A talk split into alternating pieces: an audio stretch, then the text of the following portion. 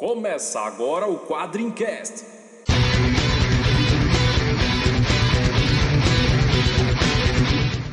Spartan! Why so serious? We call him Hellboy. Call me the Punisher. I'm Kick-Ass. I am Iron Man. I'm Batman. Quadrincast, quadrinhos, filmes, séries e assuntos nerds em geral. Saudações tropeiros e habituais vagabundos que passam por aqui para ouvir mais um Quadrincast. Esse Quadrincast é um formato diferente. Normalmente a gente fala sobre um tema específico, mas hoje não. Hoje a gente quer cagar uma regra aqui para você e recomendar coisas que nós temos visto, jogando, lendo. Sim, alguns membros do Quadrincast, apesar de não saberem ler, dizem que leem. Então por isso é o primeiro quadrinho recomenda. Se você tiver coragem suficiente para seguir nossas recomendações, este é um bom começo. Sem mais delongas, meu nome é André Facas e a força não é fogo, é veneno. Aqui é o Léo Spy e se recomendação fosse boa, a gente não dava, vendia. Aqui é Vitor Zambuja eu só vendo recomendação mediante 10% dos meus honorários. Eu sou o Ricardo Sorvilo e eu recomendo.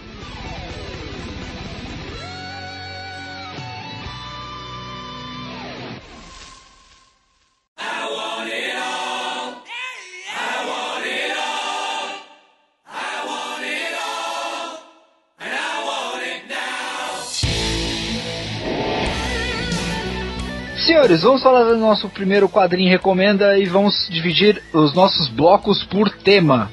Não, primeiro eu acho que era interessante explicar o que é o quadrinho recomenda, que a gente Isso, vive quadro- lançando quadro novo. Isso, quadro novo, quadrinho recomenda o que, que é basicamente. São coisas que nos chamaram a atenção, que a gente leu, ouviu, jogou e achou interessante recomendar para os nossos ouvintes, né? Que já que tem gente que leva a nossa opinião em consideração, veja você.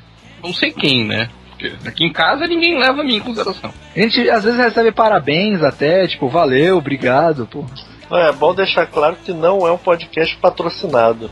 Todas as opiniões aqui são livres, embora a gente tenha comentado que recebia pra isso, é, é mentira, tá? Era só. É, senão fica a dica aí, né? Não, manteremos a nossa independência, até porque não pegaram o nosso preço. Exato. É, não chegaram no nosso preço ainda. É, todo mundo tem um preço, e o nosso tá caro. Já falei dos 16 bilhões, né? Se fala isso aí, aí que os caras não vêm mesmo. Ah, nada, mas vai lá, vai no Catarse, faz uma vaquinha.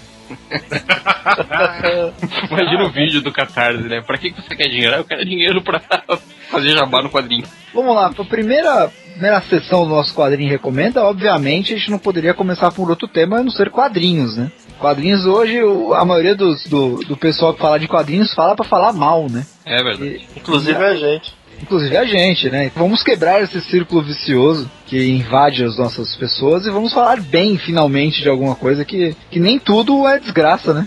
A gente achou uns- dois ou três aí que vale a pena. né? Vale a pena gastar o rico dinheirinho? É, Eu tenho gastado pra caramba, não sei bem porquê, né? Porque eu não achei nada pra recomendar, não tô brincando. E aí, Vitor, já que você tem gastado pra cacete, começa aí. O que, que você leu aí, que você achou que se destacou? Cara, eu resolvi ser um pouco diferente, cara. É, como eu resolvi adotar o critério de recomendar coisas que a pessoa pudesse encontrar em banca pra facilitar, né? Porque não adianta eu recomendar, ah, recomendo a Piada Mortal. A Piada Mortal até saiu agora, né? Uma edição nova, mas enfim.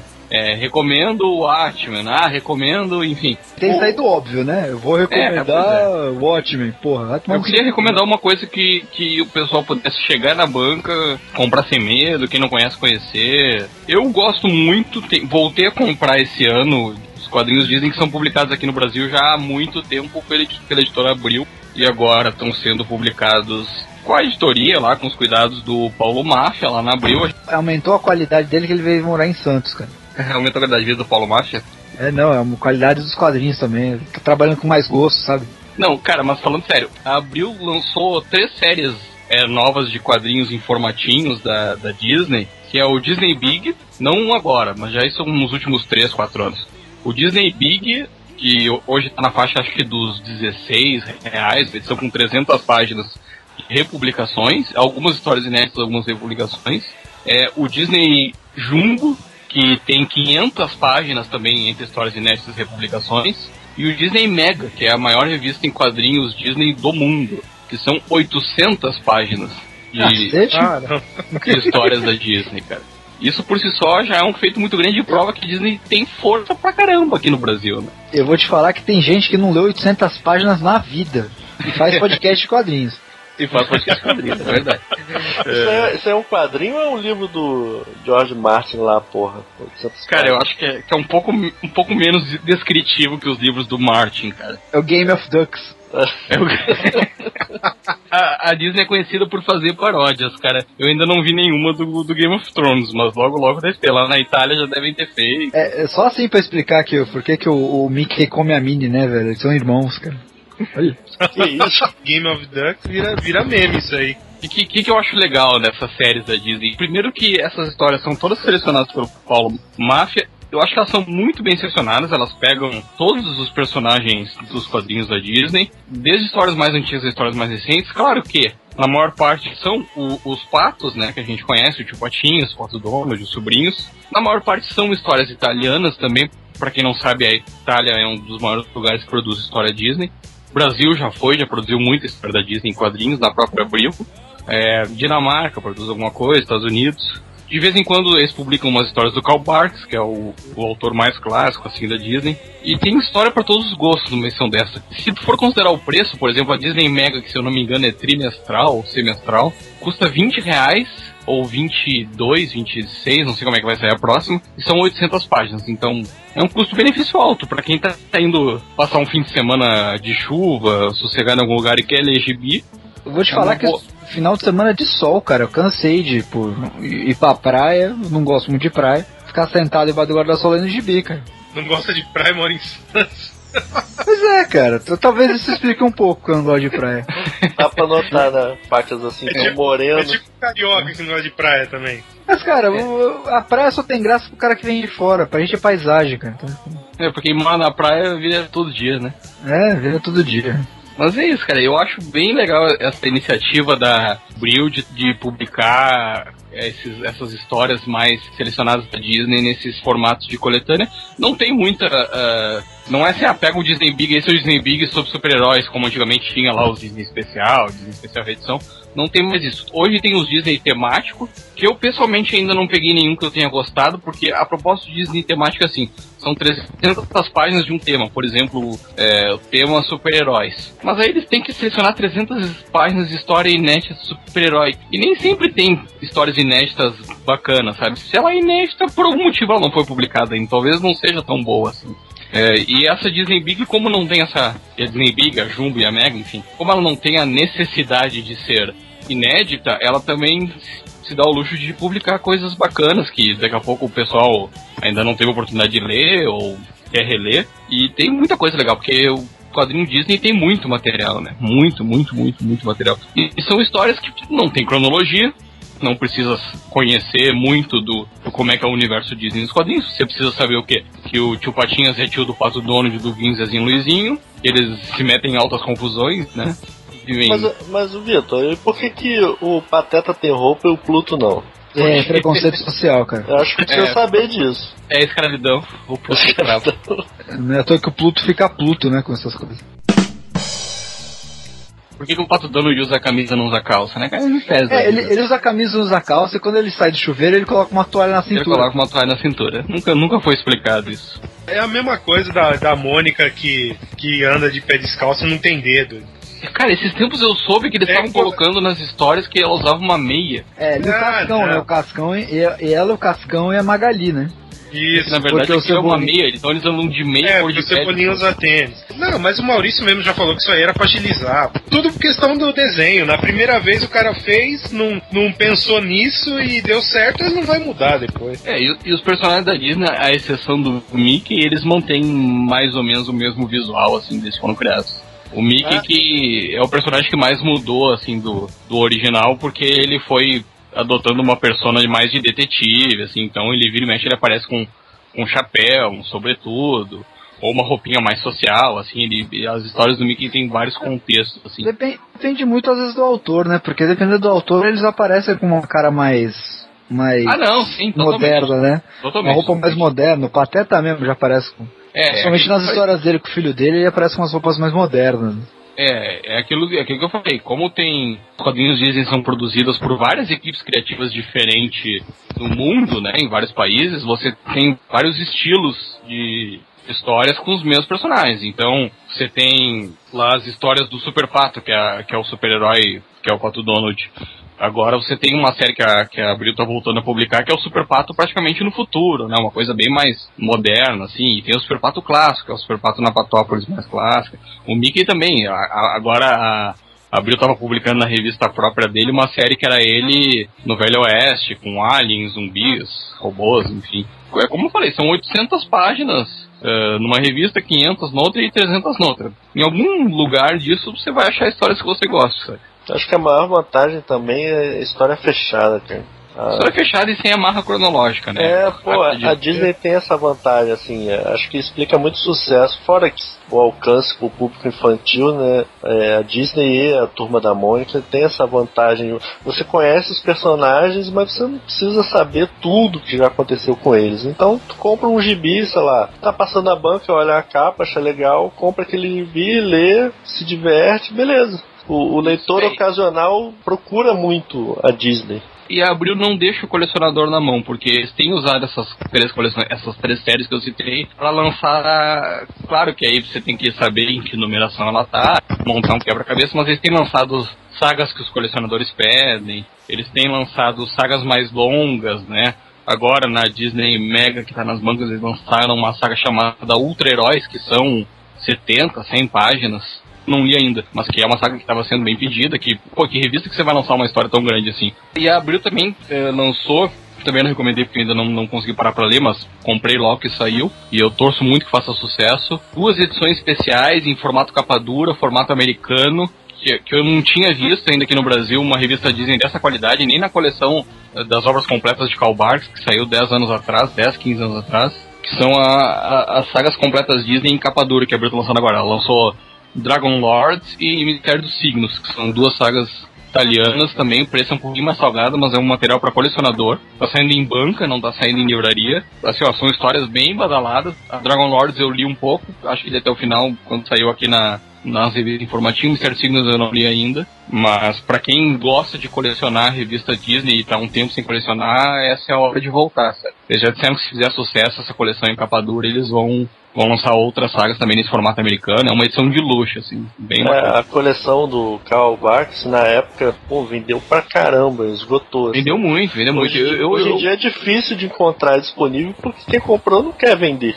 É, eu, eu me arrependo de não ter inteira. Eu, eu comprei alguns, depois não consegui comprar as outras. É, um, é uma frustração que eu tenho. Parece que ela vai ser relançada assim que a Abril conseguir fechar os detalhes contratuais. Eles devem relançar ela em formato digital. Mas tem alguns detalhes contratuais aí para acertar. Eu torço muito para que eles esqueçam essa história de lançar só em formato digital e lancem nesse formato é, capa dura. Ah, mas eu você, acho que. Você sempre pode ir no Mercado Livre achar os preços super práticos, né? Ah, sim, no ponto do, da, da coleção reais, completa. É. 2.500 reais, é. Não que não valha, né? Acho é que, que pra, pra quem, dinheiro, né? É, é que nem aqueles é... álbuns do, do Sandman, da Conrad, que chegavam a 600 reais no Mercado Livre e tal, aí a Panini foi e republicou tudo. Mas é bem por aí mesmo, se fode aí, né, velho? Bem que a, a, coleção do Sandman da, da, da Panini já saiu com preço estúpido, né, cara? É, mas a inflação eu... também, né? A é, da Conrad era 60 reais há tipo 10 anos atrás. É, com a inflação seria os 120 agora da Panini. É, eu não acho esse da Panini caro não, e agora... É 160 o preço médio, cara. Sim, é, mas tu compra com desconto, cara. No, no é. ponto frio no, e no extra Tá em média 80, 90 reais cada edição. Ponto frio, eu peguei a, a o, Sandman que eu tenho, eu peguei 80 no. Cara, se tu pagar o preço de tabela, tu vai pagar caro, mas dá pra comprar com desconto. É Pinguim, olha pra nós, hein, Pinguim, a gente gosta de você. o pessoal compra quadrinho hoje até no Magazine Luiza, cara. É verdade, Casa Bahia. Casa Bahia. E aí, Léo, o que, que você tem lido? Sei que você não é muito de ler, mas você gosta de ver os desenhos, né? Ah, muito obrigado. Já parou de colorir as revistas, Léo? Léo tinha a coleção do Boni da Via Letra e ele coloriu todas as páginas do Boni. O Boni é muito divertido. É, cara, vai sair, vai sair a edição colorida agora, né, pela HQM. É, essa aí eu vou, vou querer comprar também. Tem algumas edições preto e branco lá da Via Letra. Acho, acho que vale um quadrincast bom, só falando. Ei, Torinho! Muitas mentions pro Torinho agora. Cara, eu recomendo, atualmente saiu a última edição do Sweet Tooth. Foi uma série rápida, rápida entre aspas, né? Mas em um ano eles lançaram todos os encadernados, né? Pela Panini, são seis encadernados só. O mais caro é o último, é 28 reais, mas os primeiros é, é 15 reais, 16 e tal. E tá a série toda, são as 40 edições, saíram em seis encadernados aqui no, no Brasil. O Vitor também chegou a ler, né? Acho que o Vitor até li, leu antes. E é aquele. esse? É o do carinha com o chifrinho de viado? Isso, Ele resumiu. a história do pequeno Alce. É o Bami em forma humana. A mãe dele morre, cara. É muito triste quando a mãe do Cara, Bambi- é, é uma história do Jeff Lemar, que tá, que tá mais em evidência ainda do que ele já tava na época que ele lançou o Street agora por causa do, do Homem Animal, né? É, agora ele tá escrevendo meia DC já, né? Ele tá. Ah. Ele vai assumir agora a Liga da Justiça United, né? Justice League United, que seria Cara, a antiga Liga da Justiça Canadá. Que beleza. Então, mas é, a premissa é legal, porque ele vai, ele vai levar o time pro espaço. Mas essa Sweet Tooth, cara, ela, ela é uma história bacana, ela só é muito triste, assim, a gente chegou a resenhar o primeiro encadernado na quadrinha, e a Nikita resenhou e eu, eu, eu resenhei a, um, meio que um contraponto, assim, ela só é muito triste, assim, mas é uma história bem legal, ela é bem fechadinha. Não, é, o, ela, ela- é o tipo quadrinho que assim, se você parar pra folhear na banca, você não leva. Exato. Eu acho que é por isso que vinha fechado. É, o desenho é feio, o Jeff Porque Lemar o não desenho é assim. muito feio, cara, mas a história é muito boa. Eu tenho a mesma opinião sobre Sandman, cara. Mais ou menos, mais ou Não menos. foi um, um parênteses aqui. O, o ainda do não desenho é mais feio ainda. Mas, é, mas o Sandman, o Sandman é um negócio meio de engana trouxa. Você olha a capa, né? Você olha as capas do, do Dave McKean e fala, caralho, o que, que é aquilo, né? Aí você vai você vê a história, puta, é, tem, tem uns desenhos do Sandman que era, que era dureza. É, principalmente no, no início, né? Eles erraram muito. Mas o É. Sextufe não, o desenho é feio o tempo todo, do início ao fim. Não vá com a expectativa errada. É feio, não vai melhorar. É, é o próprio Jeff Lemar desenhando. É, o Jeff Lemire, assim, ele é um ótimo escritor, mas ele não sabe desenhar, mas aí deixaram ele desenhar essa, essa HQ e ficou aquilo. É, a história é muito boa, é um futuro pós-apocalíptico, né? Quase todo mundo morreu, uma praga lá dizimou o mundo, e surgem aqueles, aquelas crianças, metade homem, metade humano, metade bicho, que é o garoto da capa, né? É o Gus. É, e, e a violência, assim, tipo Mad Max mesmo, assim, bem desenfreada, sangue pra tudo quanto é lado, né? Mas é muito bom. O ritmo. é- achei até rápido o ritmo, não é tão devagar quanto eu imaginava. É, tem algumas edições mais contemplativas, assim. Eu acho que é, é o tipo de, de história que é legal você ler nos encadernados, né? Sim. E no- se for ler mensal, fica um pouquinho quebrado, pô, são 40 meses, né? Mas na, na forma que a Panini lançou, em um ano, seis encadernados, tá bem legal de ver. assim. É, série fechada eu gosto bastante de acompanhar encadernado, né? Que você não precisa acompanhar Taim, não tem que ler outra revista pra você entender o resto. É aquela história ali mesmo. Tem uns arcos fechados que você vai acompanhando. Tem coisa que é melhor a leitura você lendo assim. É, o, o legal do Sweet pra quem gosta das coisas, é que eles também, eles, eles explicam, né, o, o mistério da série, o, tem um final satisfatório, sabe? Essa última edição, acho que é a melhor, assim, esse último encadernado que tá na, nas bancas é o mais interessante, assim. Eu acho que foi um recado pro Y, né?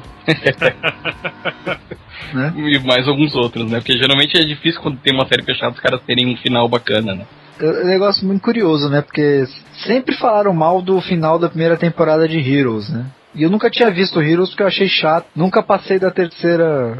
Terceiro capítulo. Aí, esse final de semana, eu consegui finalmente completar a primeira temporada, cara. O final não é ruim, cara. O final é bom.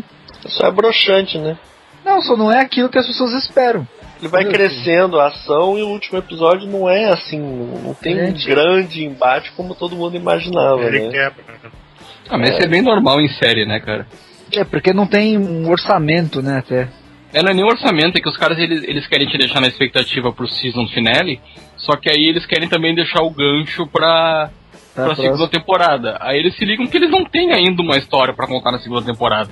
Então eles não encerram a história que eles estavam contando na primeira temporada e deixam dão um jeito de continuar tudo lá Tudo que, ah, vamos encerrar nesse capítulo. Não, não vamos. Volta a ser. É uma, Eu achei- é uma parada meio Star Wars, né? Porque você não sabe se vai ter uma segunda temporada até, digamos, mais da metade da primeira temporada. Então o cara começa a arriscar.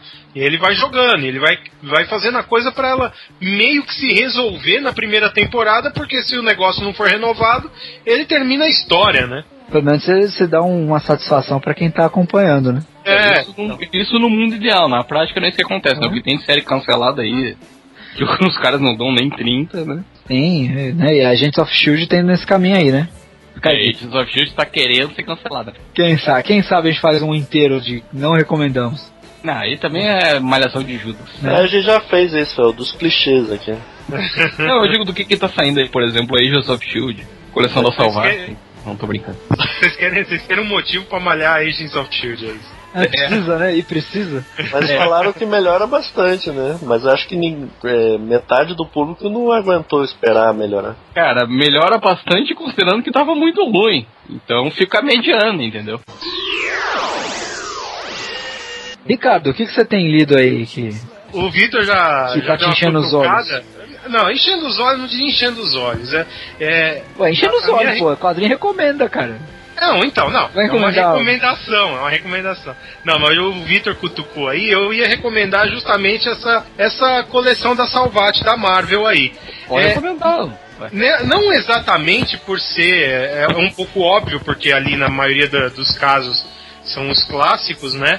São, são vários arcos, né, sagas clássicas, né, que estão voltando encadernada, mas é, é mais uma recomendação pela, pela possibilidade de quem não, não, não conseguiu comprar isso encadernado.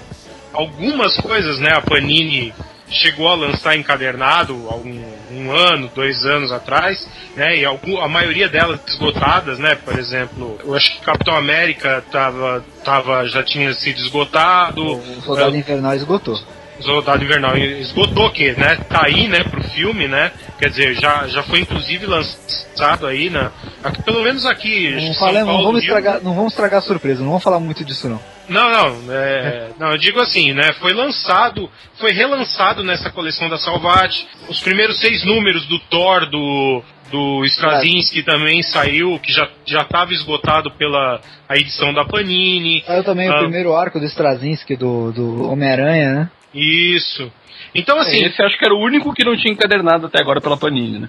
É, e esse primeiro ainda veio custando 10 reais, porque era o primeiro número. Que é essa estratégia que, que a Salvat costuma fazer nessas coleções que eles lançam, né? Ah, o primeiro custa 10 reais, a segunda edição, que era o, o Astonishing X-Men do, do Joss Whedon, puta, me fugiu o nome total. Do cara dos Vingadores, O cara dos Vingadores, né? Casa Só ele.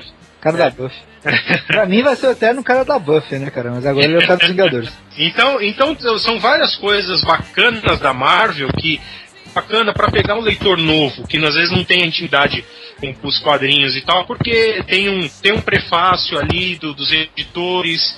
Não, o legal, acho que o legal do, da Salvati é porque tem muita, muita história aí que realmente já foi, já foi publicada aqui recentemente. Mas tem muita coisa esgotada, então é a chance de você ter uma, uma você ter essas histórias com você. Isso se você pensar em não pegar a, a- coleção toda. Se você conseguir a edição, a coleção toda, eu acho que fica muito mais gratificante para um, um leitor novo, até. Que ele às vezes está vendo desenho, está vendo o filme dos heróis e quer conhecer um pouco mais.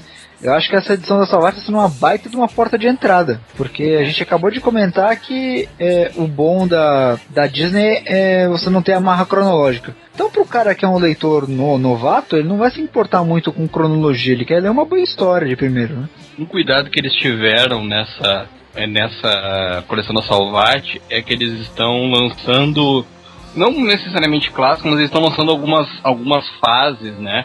Até recentes dos personagens. Por exemplo, eles já lançaram o início da fase do Morrison nos X-Men, com o Extinção, né? Lançaram o início da fase do Blue Baker no Capitão América, com o Soldado Invernal. Lançaram o início da fase do Widow nos X-Men, com os superdotados, né? O início da fase do Straczynski no Homem-Aranha. Então, assim, Saiu ele, os Supremos, já saiu, já saiu a primeiro, o primeiro volume dos Supremos, né? Dividido, né? Mas saiu. Isso. Parece que vai sair também. Na verdade, a gente não sabe o que vai sair, porque eles parece que estão mudando um pouco a lista do que saiu lá fora, né? O que que acontece? Essa coleção, até onde eu, eu pesquisei, ela saiu primeiro no, na Inglaterra, né? Tanto que já existe uma coleção similar da DC e já tem uma segunda coleção da Marvel eh, só com os só com as origens. Com, mais ou menos foi pa- parecido com, com uma edição histórica aqui que, que saiu aqui, né? Aquele de capa cinza e tal. Ah, né? isso aí era bom republicar, hein, Panini? Tá esgotado há anos. Então já, já é uma, um formato bem tradicional na Europa, já saiu em outros países, inclusive. Mas, é, por exemplo, se você olhar no, no- na coleção inglesa, você tem, por exemplo, o Capitão Bretanha do, do Alan Moore, né? É, que, que dificilmente vai sair aqui, né? Já É, não- saiu, né? Mas. é, já saiu, mas eu não sei se ele. Saiu pela Mitos, acho. Sim, É. saiu pela Mitos, mas Pandora, poucas edições, acho, acho que quatro. é. Saiu um arco, acho, encadernado. É pela Mas Pandora. assim, é Pela Pandora, Pandora. né? Pela Não, Pandora. não, perdão. E assim, mas eu acho que ele teria pouca relevância no. no- teria outras coisas mais importantes a, a lançar, no, apesar de ser Alan Moore, né? Mas tem É, outras coisas acho que não, hein, Ricardo? Mas tudo bem. Tem muita coisa da Marvel, né, que, vo- que, você, que, que tem mais relevância em matéria de, de personagens e tal. É, hoje, hoje a, gente, a gente pode dividir o público de quadrinhos em dois, duas categorias básicas, né? Que é o cara que já lê quadrinhos, que aí você lança uma série do Alan Moore, que é pra esse cara, porque ele sabe quem é o Alan Moore, né? E você tem também o público de quadrinhos que, tipo, gosta dos personagens, né? Por causa do filme, por causa do desenho. É. Eu acho que esse é o foco maior da, da Salvat no momento. É, Essa coleção não foi feita para a gente, novo. mas a gente É. pode aproveitar assim um pouco, entendeu? Eu, eu mesmo, eu tenho comprado algumas coisas. É, tem a questão da lombada, acho que é bom falar que né, tem a. Se você compra todas as edições, a lombada, todas juntas, vai formar um, um desenho do Gabriel Delotto, né? Que Já deu erro isso aí. São, parece são quatro números que a, que a lombada não encaixa. O desenho ficou desposicionado e aí eles, é, quem entrar em contato com eles lá, é, eles mandam uma tarja adesiva para você colar por cima e arrumar o desenho. Que beleza, que É, Eu tô beleza. comprando essa merda por desse desenho aí e tá errado. Que legal. Ou, ou isso, é uma, isso como uma solução para quem quer resolver rápido. A pessoa quiser que troque a edição, aí vai demorar mais tempo, eles não sabem dizer quanto tempo. Brasil é uma coisa séria. É assim, É, troca é, em agosto, agosto de Deus. A, a- a- coleção tem, tem alguns problemas, né? Ela, não- a, a questão da distribuição, acho que o Victor pode até falar melhor, é problemática. É, Isso. não, a distribuição tá, na verdade, ela é setorizada. Começou a sair o número 1 um fora de. Não, não sei se Rio São Paulo, que parece que saiu em outras cidades estratégicas, não sei por que estratégicas. Mas, por exemplo, aqui em Porto Alegre ela começou a sair em dezembro. Ela. Não, dezembro não, em janeiro, fevereiro. Eu sei que ela tá no número 3 ou 4 aqui, em Porto Alegre. E lá fora, aí, onde vocês moram, ela já tá é, no número 15, né? É, eu não contei, mas já tá nessa faixa de umas 15 edições. Eu tenho até o número 15 porque eu encomendo na, na Livraria Cultura, que é a única que recebe aqui as edições que conforme estão saindo na distribuição, na primeira distribuição, né? Que foi uma péssima ideia da minha parte, porque eu pago antes de saber o que, que é a edição, e eu comprei de 15 edições, 12 eu já tinha, mas beleza. Olha aí, você pode juntar essas 15 edições e vender no Mercado Livre a preços módicos. Não, é o que eu vou fazer, é o que eu vou fazer. Eu vou, eu vou comprar 60 e vou vender a 5 mil reais daqui a 10 anos. É o que eu vou fazer. Oi, tá vendo? É por isso que eu falo que essa coleção, assim, me empolgou até eu começar a ver o que, que ia sair. Porque É. eu já tenho quase tudo. Entendeu? O que eu não tenho ali provavelmente É. não me interessou. Mas você, mas você falou tudo, cara. Essa coleção não é pra gente. É, não é pra gente. É, É Essa coleção é pra, pro, pro leitor novo, cara. E eu E vejo, pra- vejo muita, muita gente nova comentando cada edição que sai dessa. Eu participo do, do grupo no Facebook lá do Action Comics. Tem a página e tem o grupo. O grupo, 90% é leitor novo. Então eles comentam uns negócios assim, surpresos, né? Digamos, coisas que eles não leram. É. Então cada edição da coleção da Salvati os caras comentam. Cara, eu, É. eu, eu fico um pouco surpreso, assim, porque eles estão publicando coisa muito recente aqui, sabe? Eles estão publicando. A, a 14 é Estrada pra, pra da Nação, do Motoqueiro Fantasma. Isso saiu ano passado, ano retrasado, cara, 2012 acho que saiu. Pela Panini Mas sabe? tem Não- coisas, tem coisas antigas também, por exemplo. Acho que saiu a queda de Murdoch é a coisa mais antiga Saiu- que tem. É, saiu Queda de Murdoch, saiu Marvel, saiu Última Caçada de Kraven. Talvez Cara, é, essas essas são as mais. Tá saindo Mas- os clássicos, cara. Mas vai caçada- a sair. última caçada de Cave não sa- saiu há pouco tempo. na- Tá, pouco tempo. Ela saiu na Panini época também. Do, Saiu na na época do Panini. filme. Na época do último filme do Homem-Aranha saiu. Mas vai sair É. pelo. Pela. Se, se a gente for olhar essa coleção inglesa, tem coisas pra sair, por exemplo, a saga da Fênix Negra, vai sair que Guerras Secretas em dois números, que a Guerra Secreta do Bendis já saiu, né? Aquela. Ah, ruim. Ah, é, a ruim.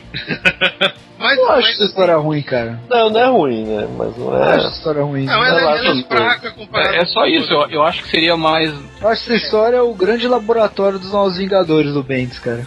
Mas a, a página do, do Facebook da Salvat, eles vão divulgando alguns números na frente. Dois ou três números na frente do que saiu. Então dá pra saber os próximos, né? Mas não, não dá, eles não divulgaram a coleção toda ainda. Então não, não dá pra você fazer uma programação. Mas se, se imagina que, que vai ser muito similar, por enquanto está sendo muito similar a, a, a colo- a coleção que saiu na Europa, né? É, eu tava esperando, assim, um saga de Fênix Negra, entendeu? É, isso vai sa- deve sair, eu imagino. Mas Mas tava assim, esperando eu, umas fases clássicas mesmo, assim, sabe? Uhum. é, eu também achei. Mas eu acho legal balancear, por- até, até por causa disso aí, de coisas que já se esgotaram nas edições é, da Panini e tal. E o, o acabamento eu achei muito bom, parte da capa dura, tem, essa, tem uns extras no, no final, às vezes falando sobre o autor, às vezes sobre o desenhista, e custando 30 reais, que eu acho que é um valor bem acessível pra, é, em se falando de, de encadernado, capa dura e tal, então eu acho bem. é, é, serve pra quem é novo, vai aproveitar mais, pra quem é mais velho como a gente, não vai aproveitar tanto. Eu tenho aproveitado mais ou menos porque eu não sou de comprar encadernado logo no lançamento, então às vezes eu acabo. Eu sempre espero uma promoção mais pra frente e tal. Onde uma? Fast Comics. É, eu, tenho mulher e dois Aí- filhos, né? aí Eu esgota, tenho- né? A prioridade muda. eu, eu acabo deixando pra umas fast comics, pegar coisa, né? na- e às vezes você perde, né? Então eu, eu tenho conseguido pegar algumas coisas bacanas que eu não tinha conseguido antes. Acho que essa coleção da Salvat, ela tem. Por mais que ela tenha alguns erros, algumas coisas aí que a gente possa discordar, eu acho que ela tem mais acertos do que erros, cara. E só do fato de você ver leitores novos conversando sobre essas histórias clássicas já é um grande acerto. Eu quero ver essa molecada de hoje lendo, por exemplo, a saga da Fênix Negra, cara. Eu, eu, tenho, eu tenho uma edição que eu espero muito que saia, que é Vingadores Eternamente, que é uma história que eu adoro. essa história eu- até eu vou comprar. É a casa do E- Kang, né? É, e, e saiu na, naquelas aquelas, Na Premium da Abril. As prêmios da Abril, né? As mal, mal faladas prêmios da Abril. E saiu tudo picado, né? Então, eu, isso é, é assim, é a que eu mais espero da coleção toda. É isso aí, porque isso nunca foi mencionado, sair encadernado em lugar nenhum, nunca. Então, Cara, essa história é muito boa e é a origem de um, de um- de um dos personagens obscuros da Marvel favorito, cara, que é o, o segundo Capitão Marvel, cara, o James Vell. verdade, verdade. Primeira aparição dele, cara. assim, verdade. no formato que ele veio mais famoso, né? Porque ele já tinha aparecido antes. O legal dessa coleção acho que é começar uma cultura desse tipo de coleção aqui no Brasil, né? Porque até então, embora a, a Panini tenha retomado forte a questão dos encadernados capa dura, encadernados de luxo, ainda tava uma coisa meio sem padrão, né? Um encadernado vinha assim, outro encadernado vinha assado, preço, tamanho, mudava muito, né? Não tinha um, coleção não da tinha um Salvat padrão, vem, né? é, vem na linha de encadernados padronizados, né? É uma proposta interessante. Tem que lembrar É, que agora a gente vive a época do não basta ser nerd, tem que ostentar que é nerd, né? É. Então você tem que ter a estante bonita, cara. Eu sempre falo isso. Tem que, tem que estacionar o Camaro amarelo, assim, abrir É. o porta-malas e dar aquela coleção assim bonitinha, assim, no É, porta-malas. exato, você tem que abrir lá, você tem que bater o olho e falar assim, aquele é o gibi mais caro que eu tenho. Só falta o Facas falar o que ele tem dado em casa de gol, que ele tem lido em casa. Cara, eu vou falar o seguinte, cara, é, tem muita coisa que eu tenho lido, mas eu não tenho lido nada de quadrinhos físico. Eu tenho aproveitado algumas promoções no Comixology, pego é, encadernados digitais, né, que é o arco inteiro por um preço módico, assim, são 6 a 8 edições, você paga 2 dólares. Ué, uma dica, o pessoal aqui no Brasil pode acessar o Comixology também. Exato, então vocês é, tem bastante coisa lá que é bem interessante você ler. Você tem uma ideia, uma série que eu, eh, saiu aqui pelo Brasil, saiu acho que quatro edições, que é Invencível, que tava com uma promoção até o encadernado número 16 a exatamente R$ 2,99 cada encadernado. 16 encadernados dava até, eu acho que edição 92 da Invencível, Invencível. não é do Mark Wade, é do, Não, Invencível do Robert Kirkman, do cara. Kirkman, né? Do mesmo cara Isso. do The Walking Dead. Exatamente. Eu Aliás, só, li, o, só li o primeiro encadernado, saiu aqui. o Até Inven- legal. Invencível, ele, ele é contemporâneo do Walking Dead, inclusive. Eles saíram na mesma, eles saíram do- as duas séries na mesma época. Foi a época que o, o Robert Kirkman começou a, a dominar a Image. Exatamente. Era faz fazer originalmente ele fazia parte de um meio que um relaunch, né, da, da série de super-herói da Image. Só que ele acabou meio que evoluindo, criou um universo próprio, né? E a história do, do, do Invencível, pra quem não conhece, ele é basicamente o, o filho do maior herói do mundo, o Omni-Man. Não por coincidência, é um, um plastiche do super-homem, né? Só que com bigode. Com bigode, que é importante, mostrar que ele é cabrão. O primeiro encadernado ele mostra muito o- a descoberta dos poderes, né? Uma pegada mais moderna, né? Tipo, pô, eu sei que meu pai é super-herói e é questão de tempo de eu ter superpoderes. Você não fica Cara, surpreso. Não tem eu, eu, angústia. eu né? imagino esse primeiro encadernado, eu, eu lendo o Homem-Aranha como se fosse kryptoniano, sabe? É, ba- é basicamente É. isso, cara. É, é, se você pegar o começo do Homem-Aranha, até isso que eu até gostaria de explicar, é o. Você tem um com alguns conceitos conhecidos ali jogados e cria um, um personagem totalmente novo. Porque o Invencível, basicamente, ele é um Superboy, né? Mas ele é um Superboy que ele vai evoluindo, ele vai mudando o tempo. Já dando um spoiler, essa história já saiu em 2003, então acho que não, e saiu aqui no Brasil faz tempo, que o Omni-Man na verdade não é o herói que todo mundo pensa que ele é. Ah, pô, deu spoiler. Né? Então isso aí começa é, é, praticamente a cada encadernado tem uma reviravolta desse naipe, assim. E é um gibi que aparentemente o traço né, do, do começo do Cory Walker, depois do Ryan Otley, é mais estilizado, é extremamente violento, cara. Então, frequentemente Invencível erra a mão e arranca a cabeça do, do- do inimigo. né? E, sai. Se machuca, né? se machuca bastante. É, você tem relações bem até adultas, né? Tipo, temas difíceis, tipo gravidez na adolescência, aborto, traição de amigos, é, relação interespécies, falando aí da, do- da origem do irmão do, do Invencível. É, e a história é muito bacana, assim, tipo, e fazia falta uma série que você lia só a série e você não precisaria acompanhar mais nada, né? A série em si já era instigante de você continuar a ler a série mesmo. Né? História atrás de história. Ter uma ideia, eu comprei essa, essa- essas, essas edições digitais e eu li em três dias. Eu comecei a ler Invencível alguns anos atrás e confesso que não continuei. Eu, eu acho que eu li até o número 40 e alguma coisa, que é mais ou menos metade de onde tu parou. E eu li também por aí, assim, alguns dias, sabe? Até tem que retomar. E é realmente uma série muito boa. Na época que saiu era muito badalada, era, era um dos quadrinhos sensação, assim, daquele ano, sabe? Da- Daqueles últimos anos. Era, É uma era- série de super-heróis muito legal, cara. o Invencível talvez não, não, não, não- ganhou um status tão grande quanto o Walking Dead. Primeiro por conta do próprio Walking Dead, né? Que foi uma coisa tão fora da curva na época, até hoje é. Já chamam muita atenção pra ele mesmo. E por conta de muita coisa boa que saiu em paralelo, né? A gente tá falando aí do, da década passada.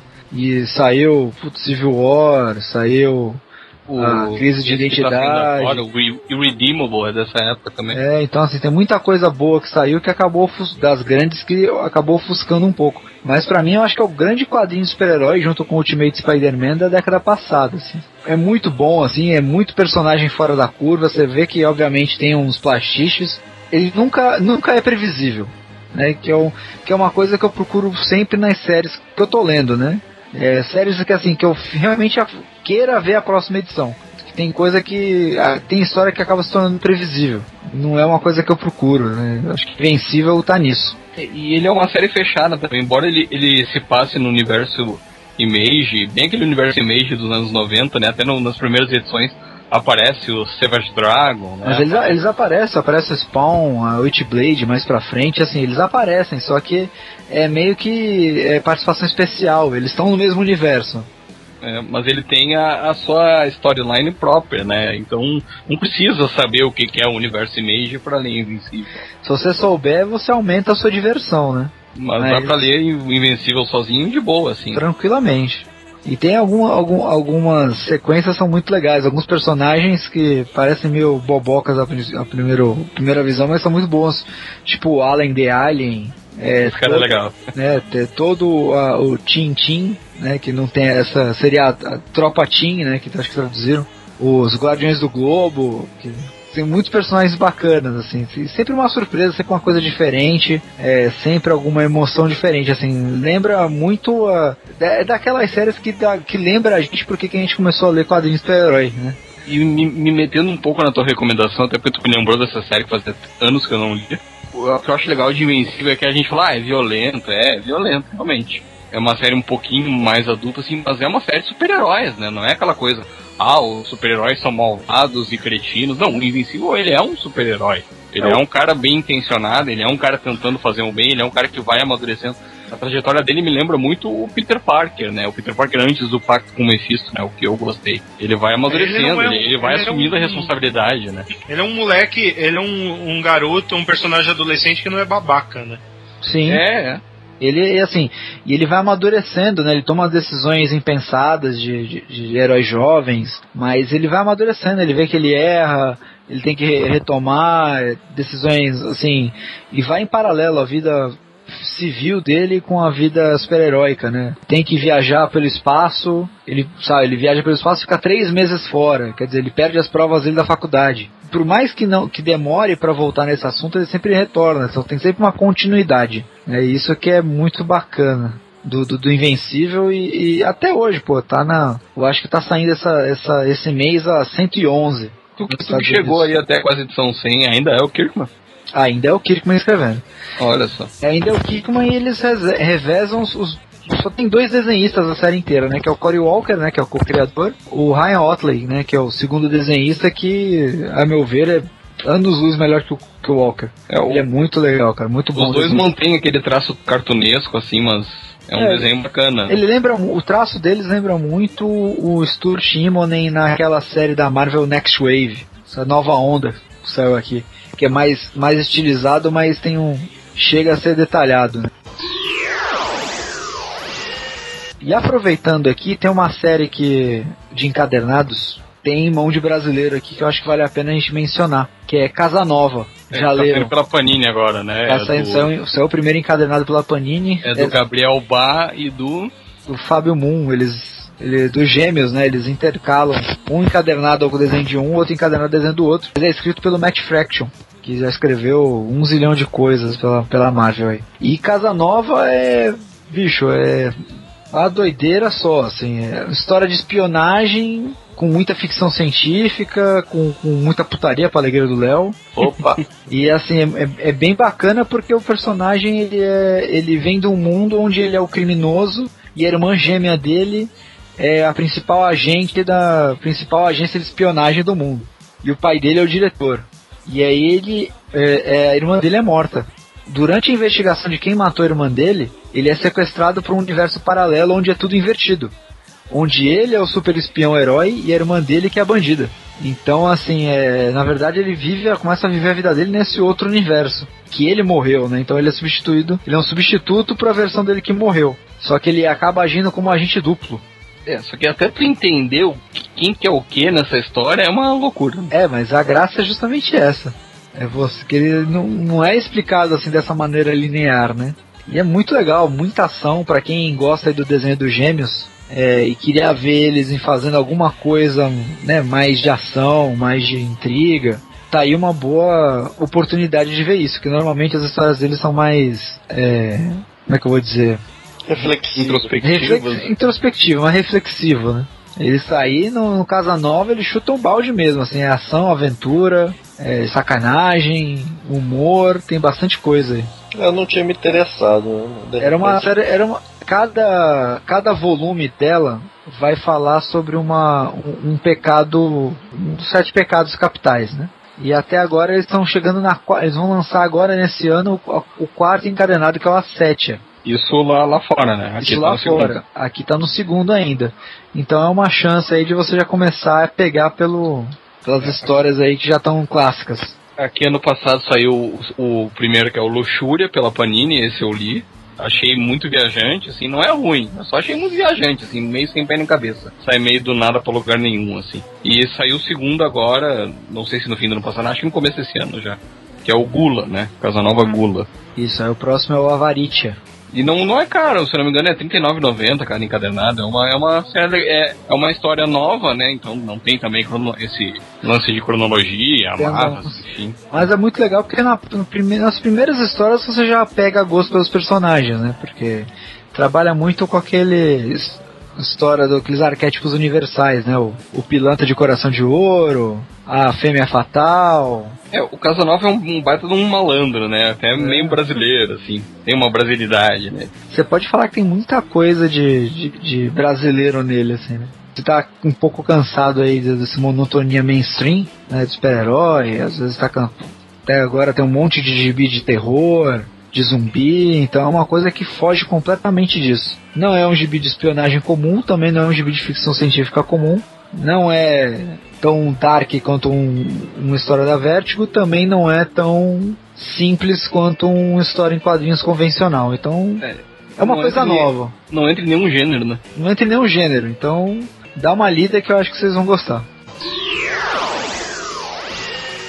Então, agora que nós falamos de quadrinhos, vamos passar para um tema que a gente cobra muito da gente falar, que são séries, né? Que as séries que a gente está acompanhando, a gente sempre faz o nosso acompanhamento básico aí de Game of Thrones e de Walking Dead, mas a gente quer saber de outras séries aí que a gente possa recomendar. Existe vida além de Game of Thrones e Walking Dead, né? Exato, existe vida nerd, né? E, e a gente continua nossa campanha de ignorar Arrow. não, negativo. Ignoramos o Arrow Negativo. até hoje. Não é uma Eu- campanha. É O pessoal cobra isso da gente, a gente continua, não vamos falar de faremos, faremos um especial de texto, em áudio aí, quando terminar agora a segunda temporada. campanha. Não, mas o Eu, pior eu é estou ignorando, mesmo que, se- mesmo que seja muito bom, como alguns falam que melhorou muito a série, eu vou ignorar, porque até eu chegar lá eu já. Eu já, Já piorou de novo. já, eu já fiquei com preguiça de, de acompanhar tudo desde o começo. Não, mas o pior é que tem, tem uma galera nossa da quadrinho que adora o Arrow, né? Mas é, É, não, não. não, junta, não junta quatro pra gravar. É, não, teve, te- teve alguém que fez uma, uma resenha da. Foi o Walter. A gente vai, a gente vai, vai abordar a Arrow ainda quando, quando o momento chegar. Cara, eu vou recomendar uma série que tá badalada aí, não, não vou contar nenhuma novidade pra ninguém. True Detective passou na HBO eh, simultaneamente a, a exibição americana, né? Passou na HBO brasileira aqui. É uma série curta, um dos motivos pelo qual eu tô recomendando é essa, é uma série fechada também. eu- a gente tem adotado esse critério aqui nesse quadrinho recomendo. Não adianta recomendar um negócio, o cara vai ter que começar a ver 160 episódios pra acompanhar, né? Eu recomendo o É. Lost. Olha, com, Bem. com- com essa, com, a- com, a- com o advento do Netflix, cara, agora você pode ver essas séries fechadas já, que já acabaram. É, não, é, tem É, essa- você pode ler Lost, ver Lost inteiro, você pode ver 24 horas inteiro, você É. pode ver Arquivo X inteiro. É, eu tenho vontade de ver o Breaking Bad, que eu não, não vi. Tem Breaking tudo lá, Bad, né? que É, acabou eu agora, também, eu tá- agora tem Tá tudo na minha lá. eu, eu tô vendo How I Met Your Mother, recomendo, inclusive. Então, How I Met Your Mother tem lá também, tem lá, pra mim, a infelicidade, Grey's Anatomy. Netflix não pode ser, ser mostrado pra namorada, cara. É. Só- não, mas só- a- a- Só bota só, o play, só bota o play e chama ela. Não vamos falar Nem pros só- filhos, nem pros filhos. não, ela só vai Você mostra Netflix pros filhos, você não vai ver, você não vai assistir Netflix nunca mais. E assim, ela, só, ela não sabe nem o que é, ela quer ver só no Grey's Anatomy. É, não, não, não pode mostrar pra namorada o que tem no Netflix, só chama ela, assim, dá play, chama, ó, vamos. Mas tem É Sharknado também, né? Vamos. Sharknado, comecei a ver no Netflix Sharknado. Não acabei ainda. eu depois vejo no, no Netflix, pô. O Doctor Who tem inteiro, cara. Doctor Who só não tem o especial da última regeneração, mas tá É, inteiro. não tem a Tem série inteiro clássica a também. série nova, né? Na série clássica tem no Netflix, Green. vamos, vamos patrocinar o, o Quadrincast aí, Pô, Netflix. Netflix, patrocina todo mundo, Netflix. A Nossa, gente adora vocês, a gente adora vocês. Net- Netflix, o Netflix são os maiores defensores. É, Netflix tem a série clássica no Netflix gringo, né? O Netflix brasileiro Não, aí só precisa. a, gente, a gente só vai só vê o Netflix dele enquanto a gente viaja. Ah, sim. É que eu viajo bastante, desculpa. Trabalho numa multinacional, ele viaja bastante. É. Cara, True Detective é uma série que na verdade conta a história de dois detetives. Pra quem não viu ainda. Tem São de como ver. verdade, né?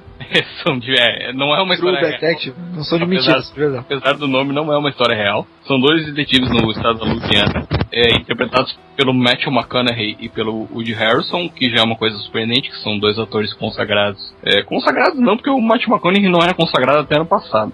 É, o Matt McConaughey é oscarizado, cara. Hoje, né? E pelo e são dois atores consagrados do cinema, né? E eles começam a história em 95, quando eles começam a investigar um assassinato características ri- ritualísticas de um ritual satanista, né? Até tem as galhadas, mais ou menos como o Gus lá do Sweet Tooth, né? Na, no corpo que eles encontram. E a história se desenrola entre 95 2012, que é quando eles estão contando a história para um, uma outra dupla de investigadores. E eles vão dando pistas do que aconteceu, inclusive do que aconteceu na relação deles. E também tem uma outra parte da história que é em 2002. Então, 95, 2002, 2012. Assim, pra quem gosta de histórias de serial killer, que mostra psique do serial killer, por que o serial killer faz o que faz, os detalhes sórdidos e blá blá blá blá blá blá, blá não é a série indicada. Eles não se aprofundam nisso. É uma série com policiais investigando, mas é uma série sobre os policiais tem um criminoso interessante por trás, tem uma. Não vou dar spoiler, mas tem uma conspiração que eles estão investigando, né? Mas não, eles não se aprofundam nisso, eles, é uma série realmente sobre os detetives, né? Então vai mostrar o relacionamento deles, vai mostrar o passado deles, né? Mais eles contando. E é uma série que se, se apoia muito na interpretação dos dois, né? Do Woody Harrison e do, e do Matthew McConaughey. Pessoalmente, o Woody Harrison tá bem, tá no normal dele, né? No nível de atuação dele que é bom. O Matthew McConaughey eu achei excelente. Achei muito bom mesmo. Eu vi o, o, o True Detective ah, depois de ver o Clube de Compras Dallas, né? Achei a atuação do Matthew McConaughey no True Detective superior ao Clube de Compras Dallas, que é o filme pelo qual ele ganhou o Oscar. Sinceramente, me surpreenderam. Não sabia que ele era um ator desse nível. O Matt McConaughey, pra mim, sempre vai ser o melhor Wally que já poderia ter existido. Não foi. Cara, eu, eu sinceramente nunca achei ele bom ator até esse ano. Sinceramente. Não, não, não esperava isso dele. Foi um cara que me surpreendeu. Mas na televisão é, um- é um dos melhores trabalhos que eu já vi, assim, de atuação. Tanto que o personagem dele rouba a cena hum, sempre que aparece. É uma série um pouco verborrágica, eles falam muito. Falam muita coisa. Mas, é, mas é muita- muito baseado no diálogo mesmo, né? É, é uma Os diálogos da diálogo. série são, são muito bons, né? Tipo, o texto da série toda é, é muito bom. Foi muito elogiado É. por causa disso. É, exatamente. O diálogo dos dois são, são diálogos muito intensos. O Matt McConaughey é um personagem mais filosófico, assim. Então ele pega conceitos filosóficos. É um pouco difícil até de acompanhar. Eu tentava entender o que eles estavam falando em inglês, apesar das legendas. É bem complicado, assim. Até tem uma paródia circulando na internet que é sobre isso, né? Que não dá pra entender o que eles estão falando, mas enfim. Mas é também o sotaque sulista, né? Sim, sim, o sotaque É. deles é muito difícil, os dois. São, são da Luz- Louisiana e tal. Tem essa parte muito do, do sul dos Estados Unidos. Eles É, exploram muito isso, né? cara? Tem razão, tem razão. Para mostrar a investigação deles nessas três linhas temporais, né? Se baseia nisso. O Léo assistiu também. Ah, pessoalmente, eu acho que a série deixou algumas coisas a desejar na, na resolução. Acho que o roteiro poderia ter amarrado melhor algumas coisas, mas é como eu falei, eles não estão preocupados em explicar eh, o que acontecia por trás do, do assassino. Eles estão preocupados em explicar o que acontecia por trás dos detetives. Ah, mas a questão é essa, né? Tipo, é, toda vez que você, você propõe um mistério, o público vai se interessar muito pelo mistério. Só que É, claro. o foco não era esse. Apesar É, de ter vai- muita coisa do mistério, não é o foco da série. Tanto é que é uma série em forma de antologia, né? Vai ter uma segunda temporada que vão mudar todos os personagens. Vão ser outros É, não- dois não detetives, né? Não vai ser, talvez tenha essa história, né? Vai ser outra É, história. Não, vão ser outros detetives e corre o Parece que- boato de que vai ser mulher, né? Vão Duas Parece que- mulheres. Parece que cada temporada aí da, da- dessa série vai ser uma história fechada com personagens novos, né? É, provavelmente outra Mas- parte dos Estados Unidos. É, tem aquela, aquela tem uma série de terror que é assim também, né? American Horror Story. Isso, que é. Eles estão apostando muito nessas séries que, na verdade, o, o grande fio condutor é o tema, né? Não o personagem ou a É, história. é, é uma, é uma aposta interessante, porque a série ela perde força depois de algumas temporadas, porque esgota, né? Não tem mais pra onde ir. Depois que ela chega num momento que ela tem que resolver o que ela tem que resolver e eles não resolvem porque eles querem continuar a série, fica, fica chato. Então esse formato de antologia é legal. Até convenceu, assim, foi no quarto episódio. Uh, é um episódio muito, muito intenso, assim. O Matt McConaughey, ele vai infiltrado, vai disfarçado numa gangue de motoqueiros. Pra descobrir uma determinada pista, falar que não vou contar pra não dar spoiler. E tem uma sequência que até ficou bem conhecida lá nos Estados Unidos, andei pesquisando um pouco pra ela de novo no, no YouTube, né? É uma sequência acho que de 8 minutos que não tem corte. A sequência é, uma- muito uma- elogiada. É uma sequência de ação. O Léo sabe o que eu tô falando, quem assistiu a série também sabe. Uma sequência muito tensa, muito forte, assim, e, e a câmera foca nele o tempo todo, e a ação se desenrola ao redor dele, e sem corte, sem nada. Cara, é sensacional essa sequência. Vale muito a pena assistir a série, pelo menos até aí, pra, ver isso. E aí, saindo um pouco da questão do. Ah, a série se baseia muito no diálogo, no texto, no diálogo, no texto. Essa é uma, uma sequência que se baseia muito na questão da, da ação e da, da, da câmera, né? Da, enfim, é uma, propriamente uma coisa mais cinematográfica, assim. É, A produção da série é, é muito boa, né? Nível HBO mesmo, né? Tem até uns peitinhos, né? Costume da Tem, HBO. tem vários peitinhos. Mas não é Foi muito. por isso que o Léo começou a ver, inclusive. Não, não, porque no primeiro episódio, dando spoiler, não tem peitinho. É, acho que aparece, na verdade, dois ou três peitinhos só, né? É, na série três toda. pares de peitinhos. né? É, mas é. Mas a produção toda é muito boa, né? Então, os diálogos são fortes, mas é, tem a parte de ação, tem parte de, de um certo drama, não é muito tal, mas a- a- falando na mitologia, a série tem toda uma mitologia em volta desse assassinato. que Inclusive faz referência a um livro real, que é O Rei de Amarelo. Foi publicado no final do século XIX. Então tem muita gente aí buscando esse livro, porque ele Foi republicado, inclusive, agora, saiu no Brasil recentemente. É, ele é, ele é, ele é liberado, né? Não tem direito autor, é, direito, né? Foi publicado há mais domínio de, público. de 100 anos, é domínio público. Então tem versões gratuitas pela internet, em inglês, em português e tal. Toda essa mitologia criada em, em volta do, do, do assassino e do crime lá, que, desde o primeiro episódio. É, eu gosto bastante de seriado de detetive, assim, mas eu gosto muito do da investigação em si, né? Não, tem muita investigação. Da investigação em si, eu acho legal você. Não, tem, tem investigação, eles, mostram como eles chegam de um ponto ao outro da investigação. É, então, isso, isso que eu acho que é a parte mais interessante, do, do o raciocínio pra você chegar até o. É, não é aquela coisa CSI, assim, ah, cruza os dados do celular, vê quem comprou esse tipo de material, aí aparece magicamente o nome do assassino. Não, não Não é é? isso. Eles investigam um dos fora ali, cara. Eles passam todo o período da série investigando até chegar no, no culpado. É, é bem investiga investigação mesmo, assim, sabe? É trabalho braçal. É isso, foi isso que, que me atraiu, por exemplo, em outra seriado aí que vale até a gente recomendar, mas seja um clássico moderno que é Sherlock, né, cara? O Sherlock tem outra pegada, né? Ele mostra o- a dedução do Sherlock Holmes, mas tem todo um estilo tal. Não é, não é tão pensante assim. É legal É. você notar os detalhes. né? A dedução do Sherlock não é uma dedução normal, né? Digamos É, assim. Sher- Sherlock já, já, já, ele é bem, é, é bem, eu adoro Sherlock, acho inclusive superior a True Detective. É que o problema de Sherlock é que pra quem gosta de investigação ele dá uns saltos, assim, né? O Sherlock ele parte do ponto A pra chegar no ponto Y, sabe? O True Detective não, eles vai do A, B, C, D, E. Os caras são mais limitados, né?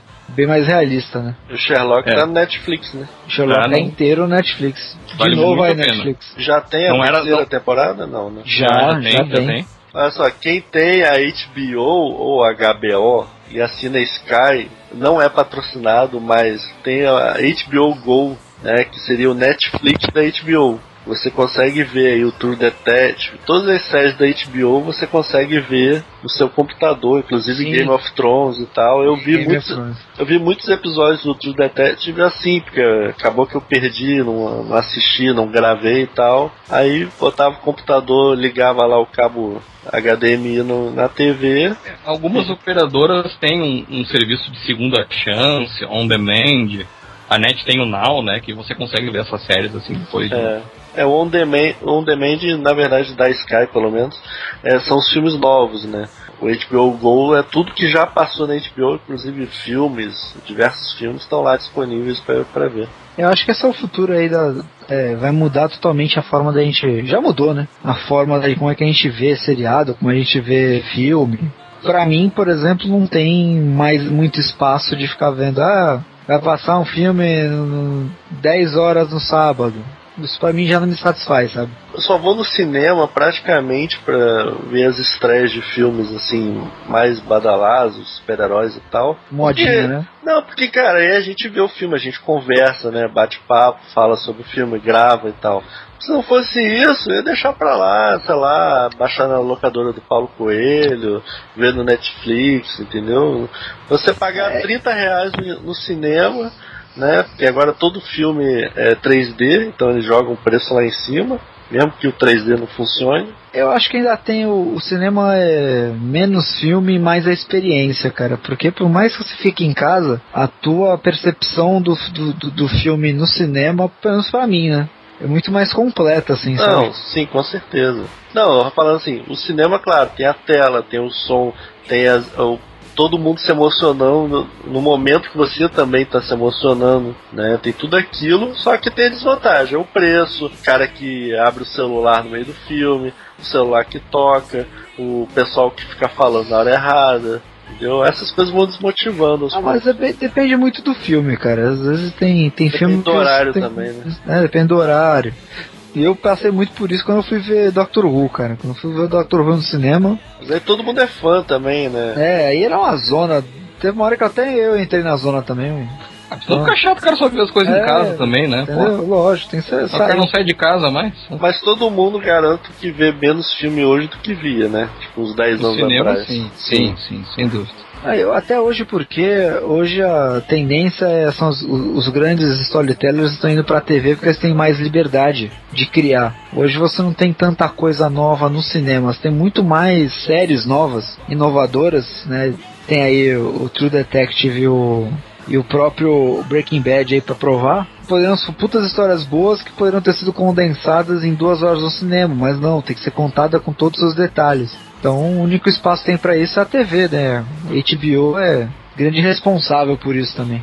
O True Detective, ele é um filme de 8 horas, né? Porque cada episódio tem quase, fecha quase 60 minutos, dá 55, 56 É, dá pra ver na sequência tranquilo.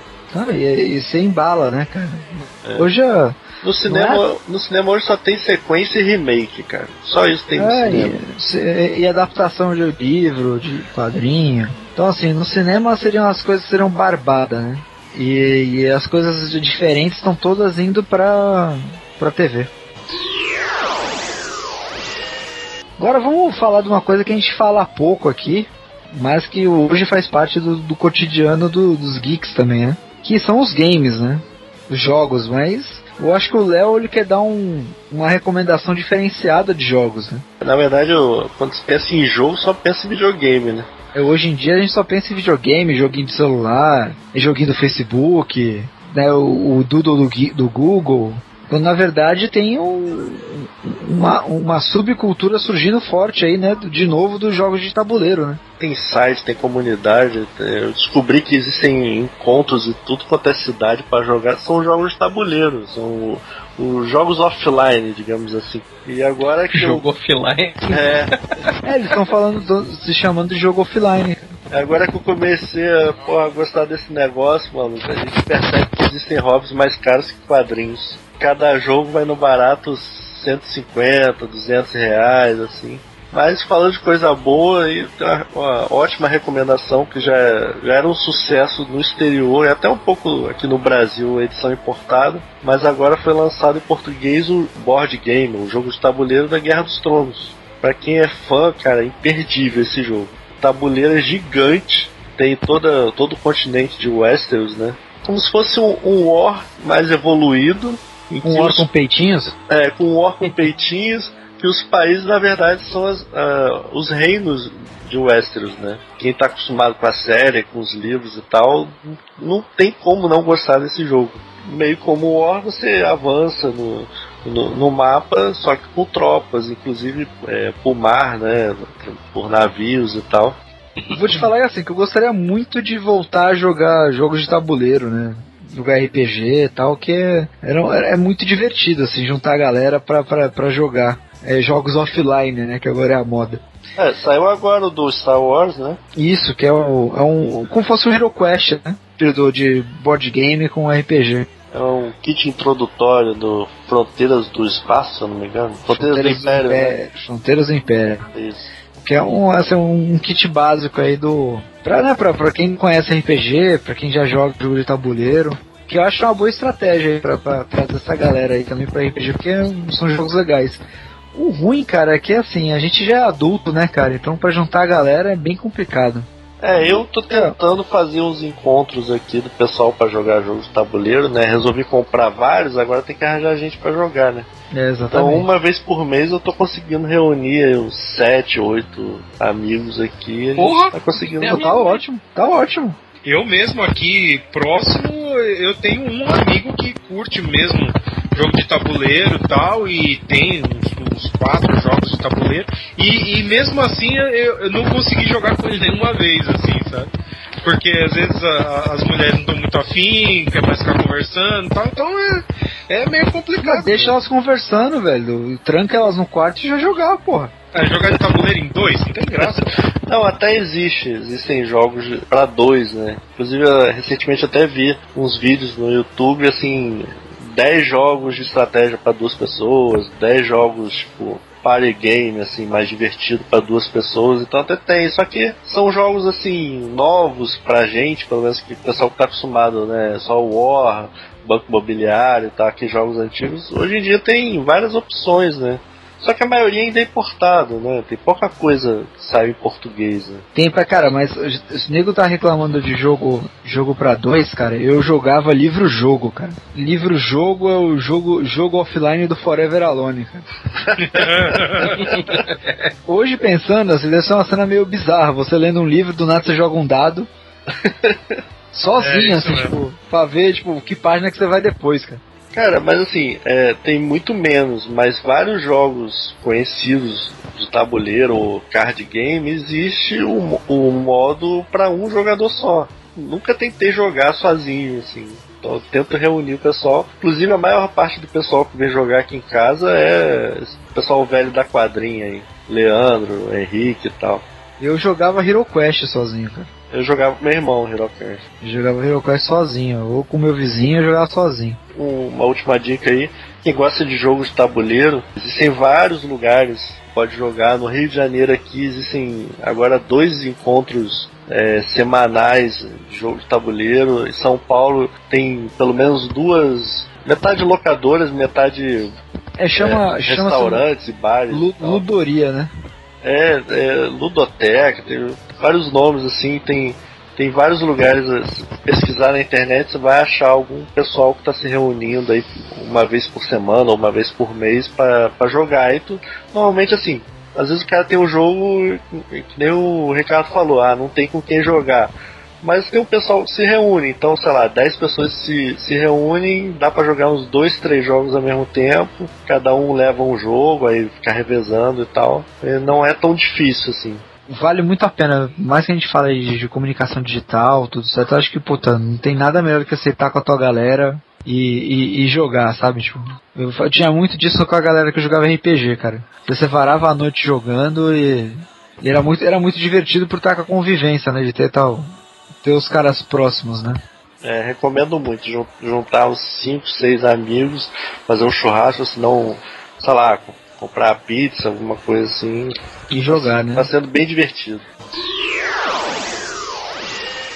indicar dois livros em especial.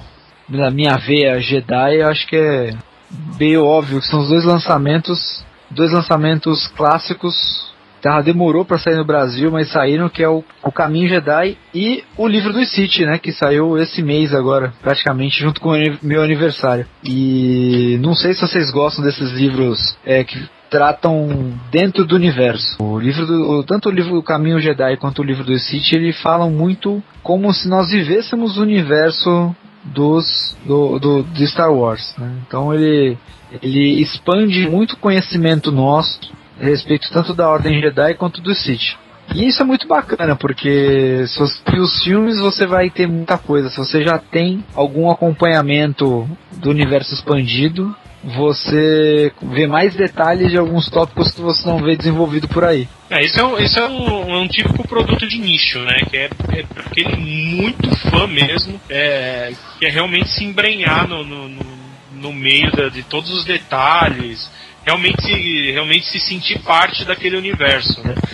o- os livros eles são feitos de uma qualidade gráfica sim que chegou a me impressionar, porque até o corte das páginas, em especial o livro do Sith, é bem diferenciado. O livro Jedi, ele simula como se fosse um livro antigo, as páginas já gastas, né, como se fosse aquela- aqueles livros antigos de, de cavalaria que eram feitos em, em pano. Ele emula esse tipo de coisa.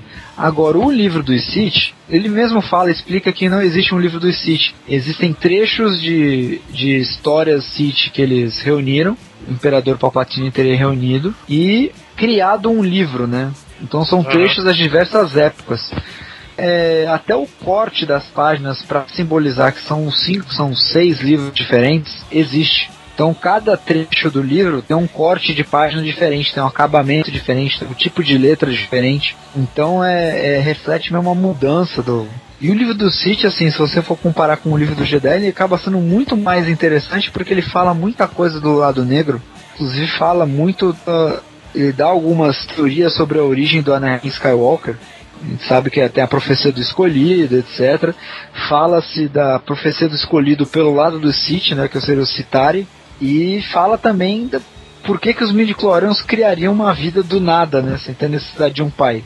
No episódio 3 eles falam brevemente disso no, no, naquela cena que tá o Palpatine e o Anakin vendo uma ópera Lembro, lembro. e que ele fala da Darth Plagueis, a, a tragédia de Darth Plagueis, o sábio. Então, uma parte do livro é de Darth Plagueis. né? E aí você descobre várias coisas, né? inclusive da dinastia Sith. Você descobre que o, o cruel aprendiz que matou o Darth Plagueis durante o sono é o próprio Palpatine. Tava meio implícito, né? Mas ele fala É. com. Porque esses livros, além de tudo, ele tem os comentários dos personagens, como se eles, os personagens estivessem lendo esses livros e fazendo anotações. Então é Aham. muito legal esses comentários básicos assim. Eu acho que tem algumas coisas que talvez façam referência a alguma coisa que já foi contada em eh, nos quadrinhos do universo expandido, principalmente ali tem os, os quadrinhos da, da Velha República, alguma coisa em games, É, tem, deve ter personagens que, que foram mostrados ali, né, para quem já se aprofundou mais em procurar coisas aí do, do universo expandido, deve, sei lá, fazer alguma relação. Então eles vão até ali a fase do, do Luke Skywalker como grão-mestre Jedi, né? Que seria a nova Ordem Jedi. É um pouco o que seria hoje o tempo que a nova trilogia vai abordar. A nova nova, né? A nova nova. A novíssima, digamos assim. Ou a terceira trilogia. né? Tem muita coisa dos personagens da de Clone Wars, por exemplo. Hum, Principalmente no livro dos Jedi.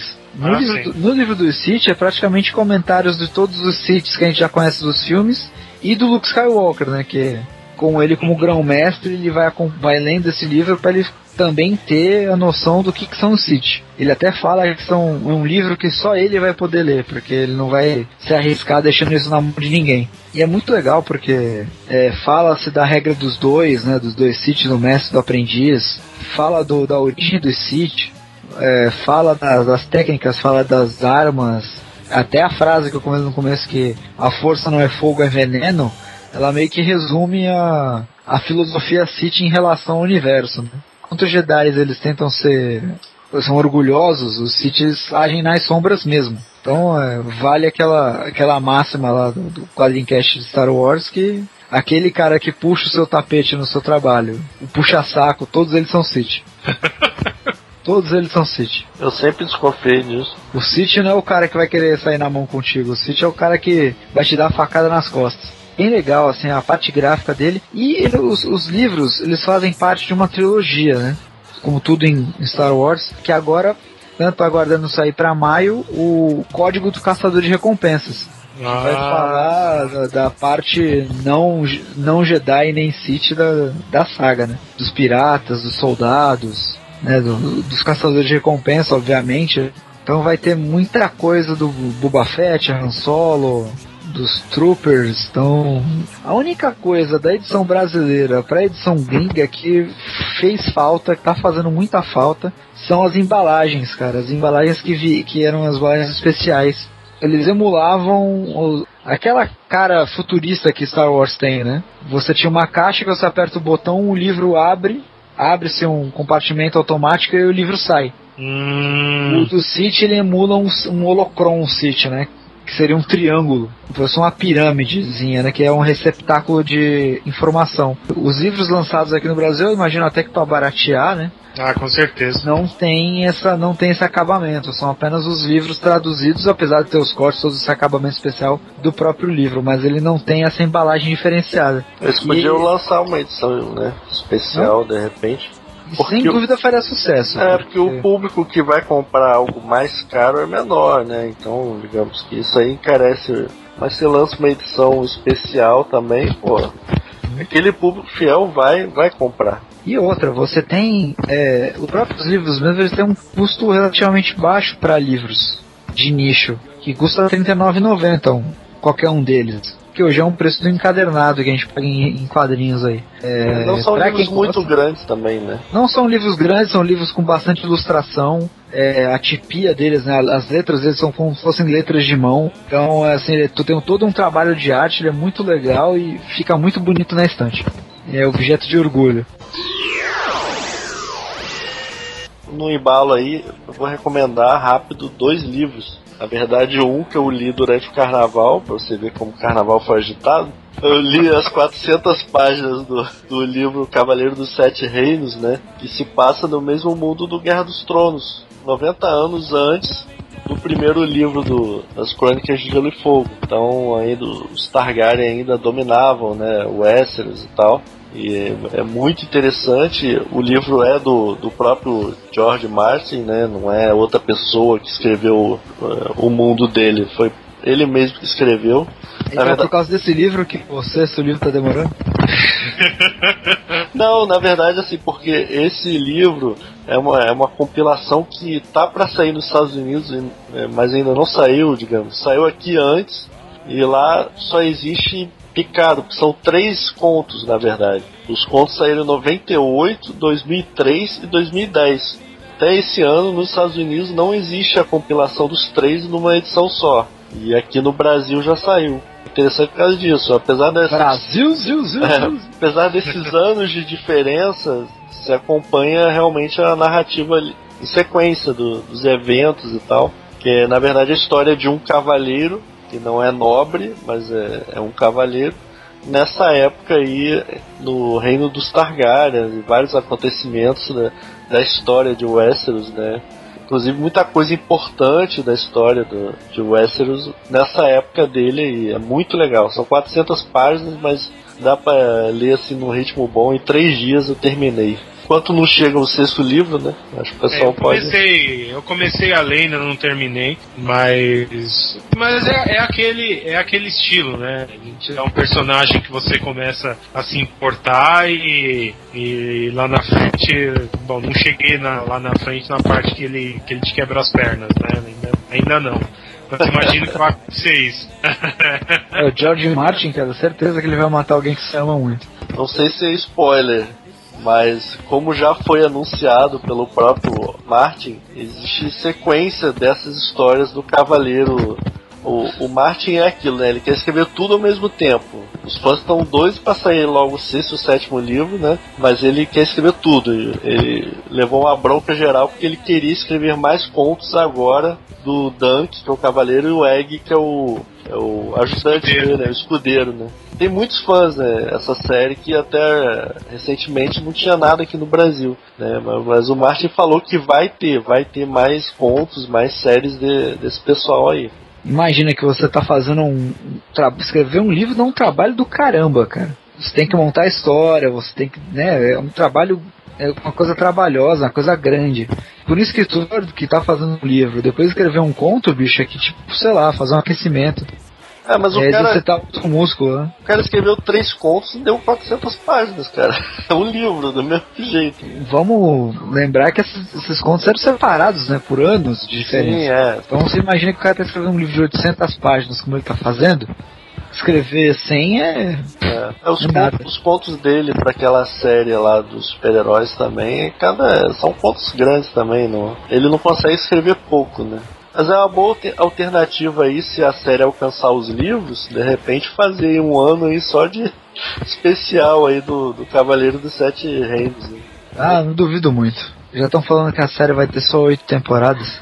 Pode ser que. É, parece que já tá definido isso, né? É, pode ser que tá indo pra quarta agora e quer dizer que chegou no meio, então. Se tiver oito temporadas, a série vai alcançar o livro. Porque esse cara não vai escrever em dois anos o sétimo Porque ele não escreveu em 10. É, não vai. A segunda indicação aí rápida é que saiu agora, esse realmente eu não tive nem tempo de comprar ainda. Saiu o livro agora do Battle Royale, né? Que é o, o livro que originou o mangá, o filme e originou Jogos Vorazes também, né? Sim, chupa Jogos Vorazes. Então o Battle Royale aí já é em livro, são mais de 600 páginas também. E tá aí por uma faixa de 40, 40 e poucos reais aí nas livrarias e tô doido pra ler isso. Altamente recomendável, né? Battle Royale. Sim, é uma forma que todo mundo gosta, nem que seja pra falar mal, que é o reality show e é uma, um reality show levado ao extremo, né? Filme eu não vi não, mas o mangá é muito bom e acho que o- imagino que o livro seja melhor, né? É, a obra original sempre é a melhor de todas, né? Independente de onde ela vem, né? E, e outra coisa, né, cara? O livro, a gente fala pouco de livro aqui no, no Quadrincast, mas é, se o quadrinho é feito por duas pessoas, né, basicamente, né? Que é o roteirista que cria a história e o desenhista que dá forma, no livro o, o escritor trabalha com a sua cabeça, né? Você imagina as coisas do seu modo. Então, o livro que eu, que eu leio pode ser o mesmo que o Léo lê, mas na minha cabeça é uma coisa, na cabeça do Léo é outra. O, o cinema tem umas limitações, hoje em dia são poucas, mas ainda tem. Os quadrinhos têm menos ainda e o livro não tem nenhuma limitação, né? Então o cara pode criar o que ele quiser e o leitor vai imaginar aquilo. Não É, tem vai- problema para desenvolver nenhum contexto, nenhuma época, nenhum efeito especial. Então o livro sempre vai ser mais complexo. O, li- o livro ele precisa de você pra funcionar de uma certa forma, né? Você precisa, você, você é parte atuante do, do, do resultado final do livro, porque você também precisa, digamos, ter um, uma base ou ter um- alguma coisa que te permita compreender o livro e, fazer, e fazer dele uma experiência interessante para você, né? Se você não entende o livro, você não consegue visualizar aquilo na sua cabeça. O Isso. cinema não, né? O cinema vai te jogar aquilo, ó. Você tá aqui, ó. O visual é esse, é isso que nós estamos querendo te passar. Aceite ou não, é isso aqui. Por isso que a gente sempre recomenda, cara, leia bastante, cara. Leia muito. Porque assim que você, os quadrinhos não estiverem te bastando mais, cai pra dentro do livro também, cara. Porque você vai descobrir outra forma de você enxergar as coisas. É bem bacana. E com isso a gente encerra o nosso primeiro quadrinho recomenda. Se você, nosso querido ouvinte, quiser nos recomendar alguma coisa, uma coisa que seja até mesmo para um futuro tema de um quadrincast, você tem alguns caminhos. O primeiro caminho é o nosso Twitter, arroba quadrim. O segundo caminho é o nosso Facebook, que é o Quadrincast. Você pode ir lá, inclusive no nosso site, no post, que com certeza você está vendo, você vai poder comentar diretamente do Facebook. O terceiro caminho é no nosso site também tem um sistema próprio de comentário junto com o Facebook. E por último, você pode mandar pra gente um pré-histórico e-mail no quadrincast.quadrim.com.br. É, dê as suas sugestões aí, né? É, espero que vocês tenham gostado do nosso quadrinho Recomenda. Caso tenha bastante recepção aí, o pessoal tenha gostado bastante, quem sabe aí tenha mais recomendações vindo por aí. Certo? Então, abraço pros mano, beijo pras minas e adiós.